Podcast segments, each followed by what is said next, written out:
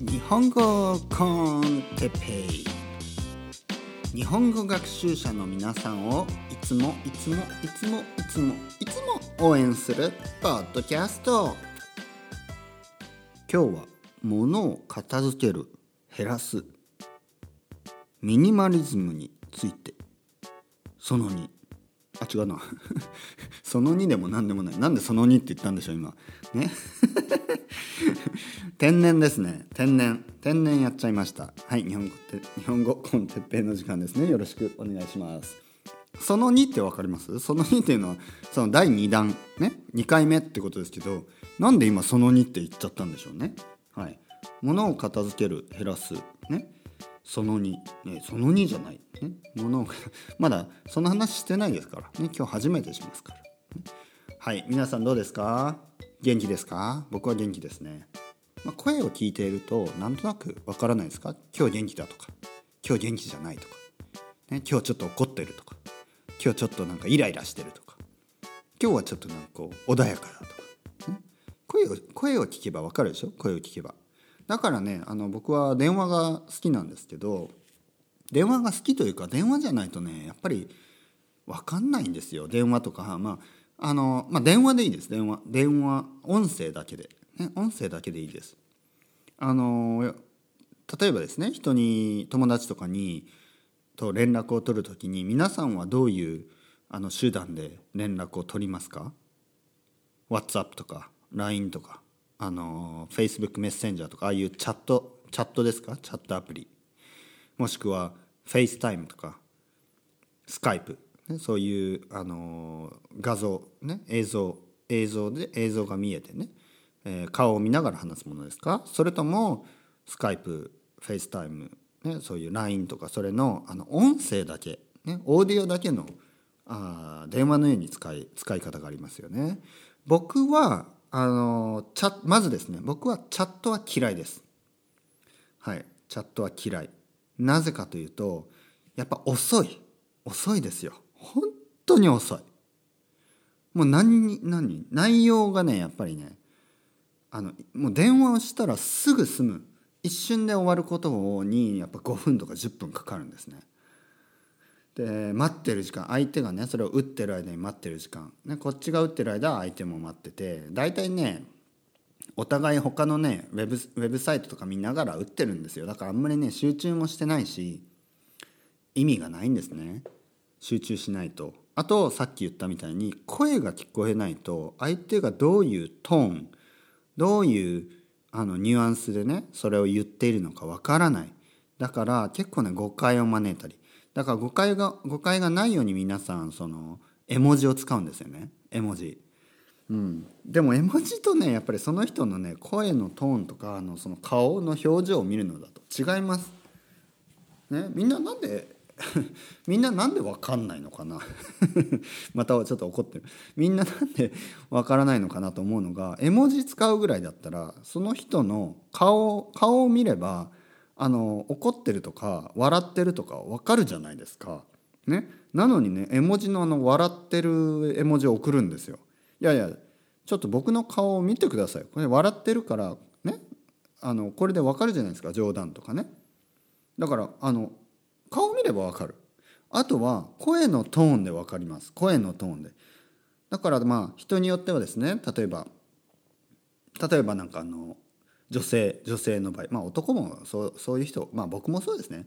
やっぱりこうなんかこう髪型がねボッサボサとか朝起きたばっかりでボッサボサとかあのなんかねパジャマ着てたりとか、まあ、そういう時にあんまりこう映像をね映像で電話をするスカイプとかで電話するのちょっと恥ずかしいとかあるじゃないですか。頭ボッサボサとか、ね、部屋が汚いとか。後ろにね見えるから部屋が汚いとか、まあ、そういう場合はですねオーディオでいいと思います、ね、オーディオだけで。でオーディオだけでいいっていうのはやっぱり声声が聞こえれば声のトーンでですね。声のトーンでその様子が分かるんですね。元気？うん元気元気。元気に聞こえますよね。うん、でもそのチャットだとえー、元気元気元気ね。あの本当に元気かあの冗談で言ってるのか本気なのかも分かんないし結構ね分からない。本当に分からない。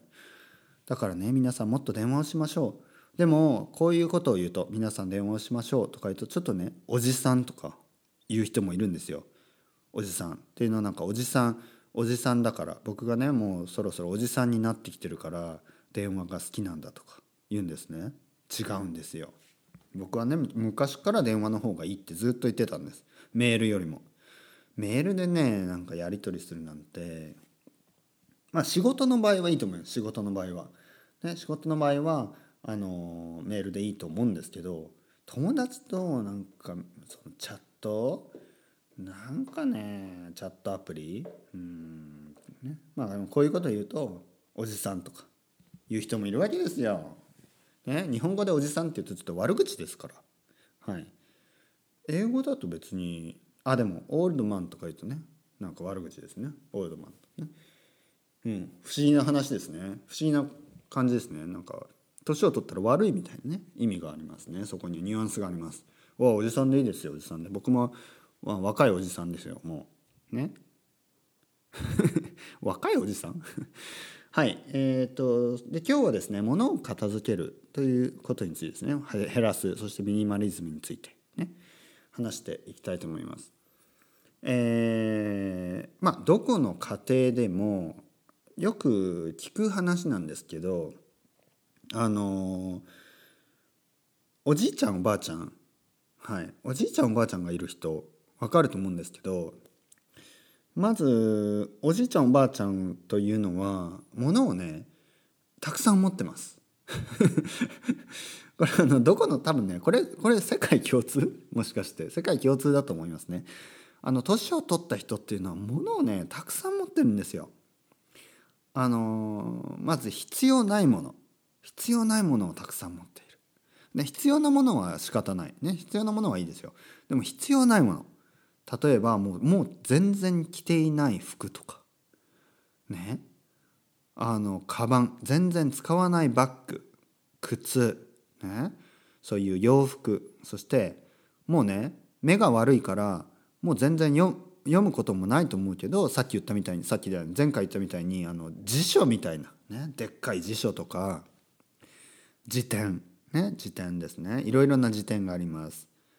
あのでもねもう古い辞典ですよ。本当に古い辞典。辞典っていうのは本太い本ですごい厚い本でいろいろなことが書いてあるだからウィキペディアで今だとねウィキペディアで調べればいいようなことをまああの印刷してるわけですよすごい厚い本に。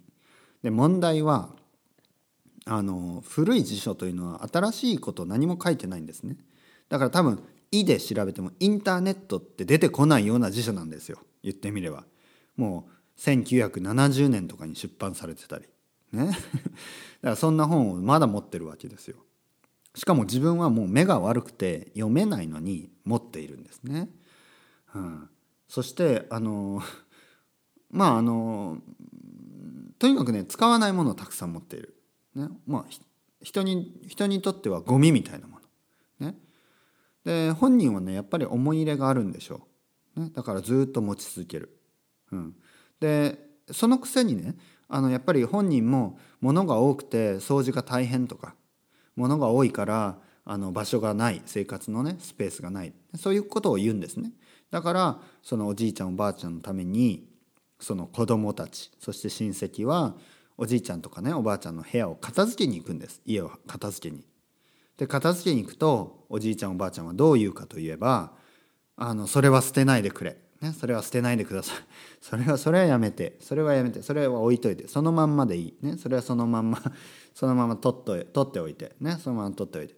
で、そう言ってね、子供たちはもう腹が立ってくるんですね。怒ってくるんです。じゃあ、じゃあ、どうするの？どうすればいいの？捨てるの？捨てないの？ね、そういうふうに。で、この終わり、終わり物語のこの話の終わりはどういうことかというとおじいちゃんおばあちゃんがですねいずれ亡くなって死んでですねいずれ亡くなって亡くなると言いますね死ぬことを。死んでその後家族残された家族はですねその片付けがものすごい大変片付けが大変でまあ業者を呼んで業者というのはプロですね片付けのプロを呼んで片付けてもらう。なんかそこにねすごいお金がかかるんですね。僕が東京に住んでいた時に隣に大きなあの家がありました。まあ大きな古い古い古くて大きな家。ね。新しくて大きな家じゃなくて古くて大きな家。でねおじいちゃんが一人で住んでいたんですね。でおじいちゃんはあの亡くなりはしなかった。亡くなりはしなかった。でもちょっと足腰が悪くなったみたいでその息子さん子供がですね。子供があの迎えに来ておじいちゃんをねあの病院に入院させるっていうふうになったらしいんですね。まあ僕は聞いた話によると。ね。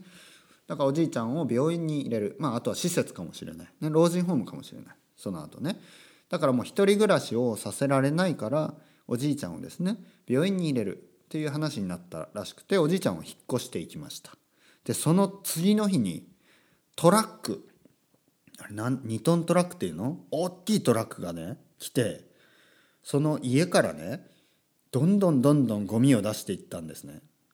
うん、というのはおじいちゃんはもうあの帰ってこないからあの息子さんがですねそれを建て替えてその古い家を新しい家に建て替える。だから古い家を全部壊して新しい家をそこのね土地に建てようと、まあ、そういうプランがあってあの物をですねまず捨てる、ね、そういう作業をしてた。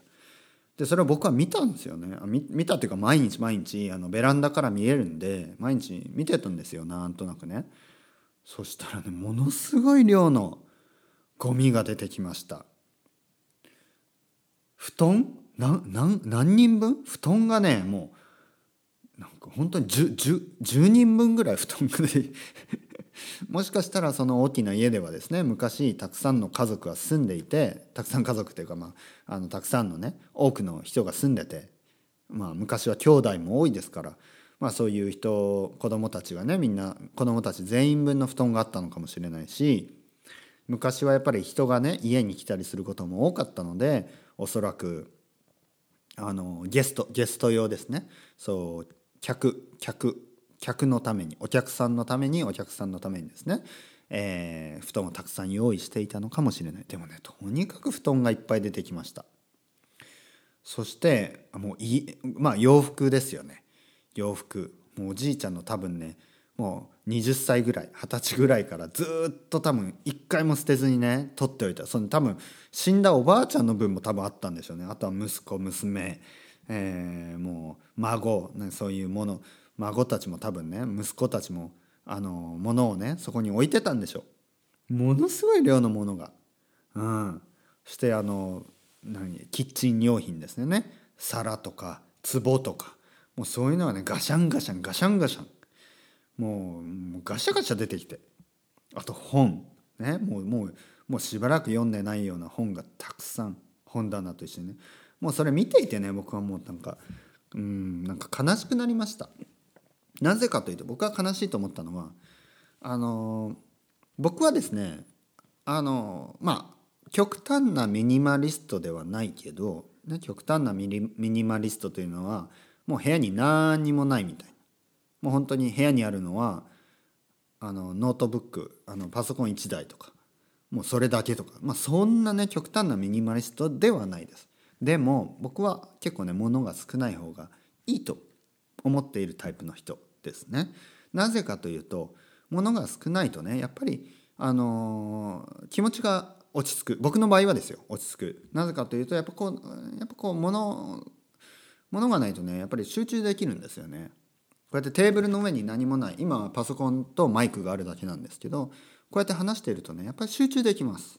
でもたくさん物があるとやっぱねやっぱ情報が多いから疲れちゃう、うん、それが目に入るだけで疲れてしまう。うん、でもまあじゃあじゃあ東京なんてね道を歩くだけで情報が多いじゃないか。その通り。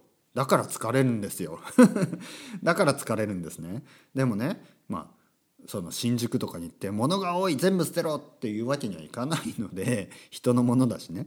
だから自分の部屋の中だけは少ないもので、ね、シンプルに生活したい。そうするとすっきりしてねこう気持ちも落ち着く。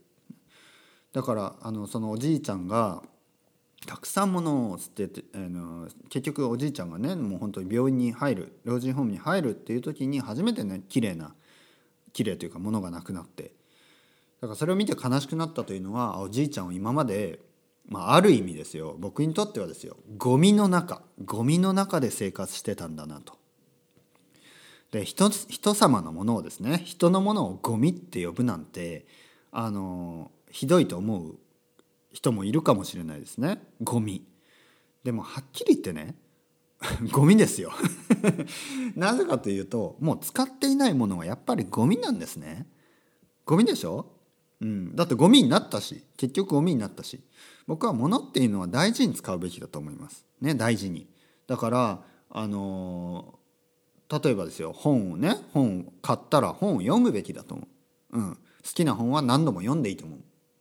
でも何度も読んでない本もう最後に読んもう1回しか読んでない結局で最後に読んだのは20年も前、ね、5年5年前でいいですよ5年前5年前に読んだきりもう読まない。しかもこれからも読まない。もうそう確信のある人はねその本はいらないと思います。で新しい本を買えばいい。ね。